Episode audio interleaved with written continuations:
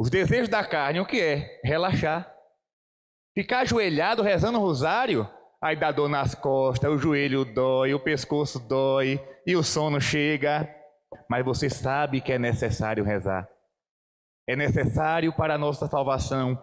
É necessário para a nossa santificação. Por exemplo, o jejum, que muita gente não quer fazer. Ah, padre, a igreja me diz que é só para fazer jejum na quarta-feira de cinzas e na sexta-feira da paixão. Então eu sou obediente à igreja. Eu só faço duas vezes por ano. Ah, tá certo. A igreja também diz que é para comungar uma vez, ao menos, na Páscoa da Ressurreição. Se quer fazer somente duas vezes jejum por ano, comungue somente uma vez também. Se é para obedecer à igreja. Meus irmãos, a igreja, ela é como a medicina. Ela vai receitando aos poucos. Quando ela diz assim, faça jejum tal dia e tal dia, não é somente para fazer naquele. É para você ir se acostumando e fazer mais. E outra, no dia que você inventar de fazer jejum, a geladeira da sua casa vai se transformar em um imã. Vai. Você vai ser um pedaço de ferro e a geladeira vai ser um imã. Toda hora você vai abrir. Não tem nada dentro, só tem água. Mas toda hora você vai abrir. Dá uma ruedeira no estômago. Parece que as lombrigas do mundo inteiro entram na nossa barriga. Para que a gente possa comer alguma coisa. É uma fome do cão. Então, quando você for fazer jejum, não diga para ninguém não. Fique calado. Né? Faça silêncio. E vá passando aquele dia. Deu fome, com uma faísquinha de pão. Deu sede, bebe um pouquinho de água. Né? Como Nossa Senhora pede. Para que isso, Padre? Para que essa penitência? Para você controlar os seus desejos. Controlar. Porque dentro de nós, meus irmãos, tem uma força tão grande. Nós temos dentro de nós uma força tamanha que nós somos capazes de, de destruir qualquer coisa. Qualquer coisa.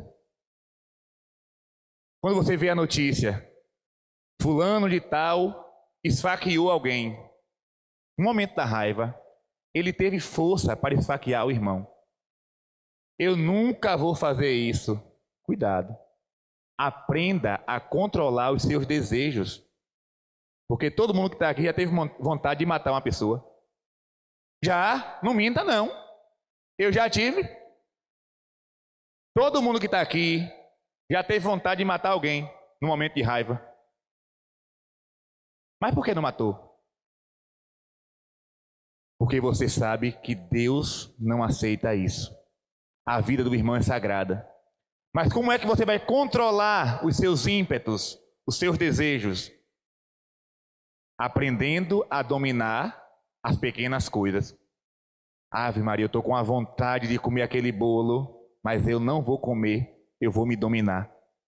Eu não vou ser dominado pelas minhas vontades, sou eu que vou dominá-las. Isso é jejum. É você aprender a se controlar. A se controlar. A oração, meu Deus, fazer meditação. Se você quiser fazer meditação, você pega o seu celular e jogue pela janela ou esconda num lugar bem escondido. Porque na hora que você pegar a Bíblia e sentar no sofá para fazer a meditação, o WhatsApp vai apitar. E é justamente aquele grupo que você mais gosta de olhar. Aí, ah, peraí, eu só vou olhar só rapidinho. Aí você olha e bota lá. Daqui a pouco de novo. Peraí, só mais uma coisa. A meditação foi para o Beleléu. Devemos aprender a controlar nossos desejos. O pessoal da plaquinha aí, acho que não tem, não tem plaquinha no encontro não, né? Mas o pessoal da, da organização vai dizendo, falta cinco minutos, falta dez minutos. Vai continuar, né, meu irmão?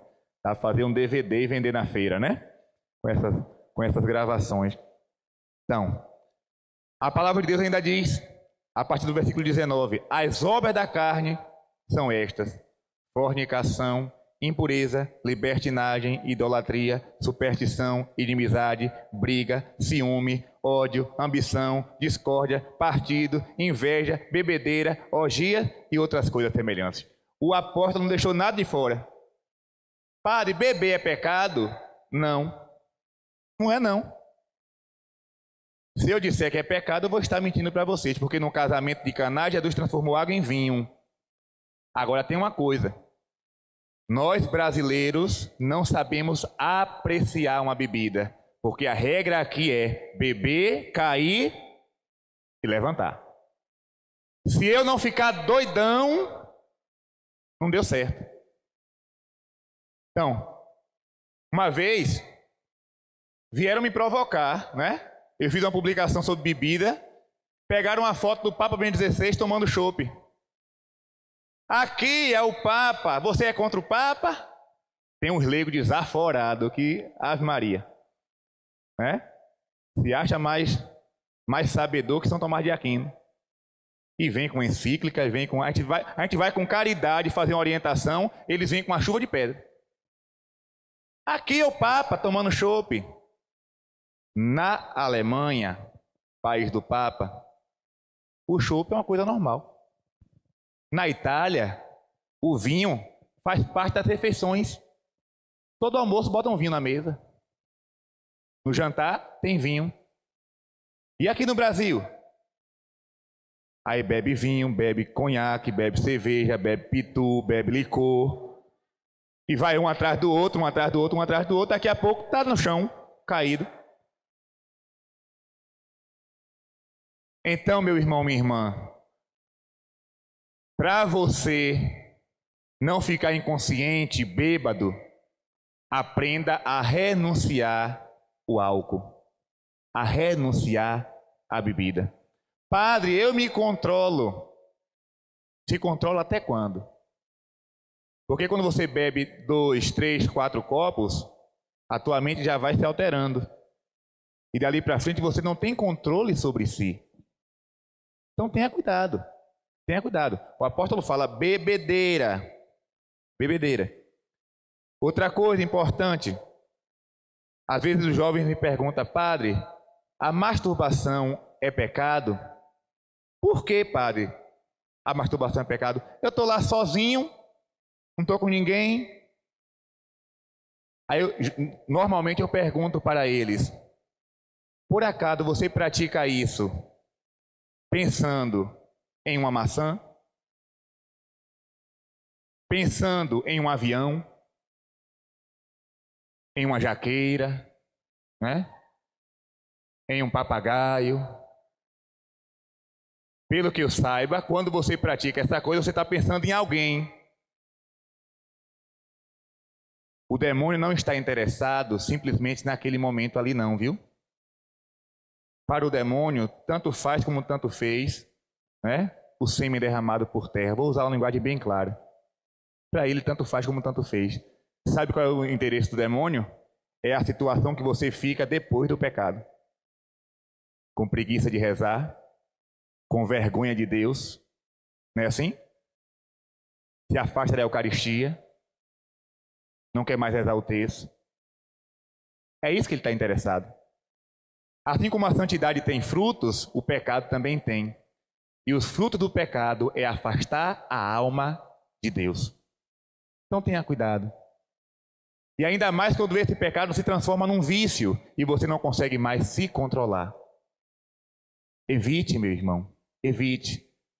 Não brinque à beira do precipício. Se você está na frente do computador e veio aquele pensamento de abrir um site a única coisa que você tem que fazer é desligar o computador e sair. Por quê? São Felipe Neri vai dizer: na luta contra o pecado só vence aquele que foge. Não bata de frente com o pecado, porque você vai ser vencido. Se você bate de frente com o pecado, você é vencido. Fuja. Fuja enquanto há tempo.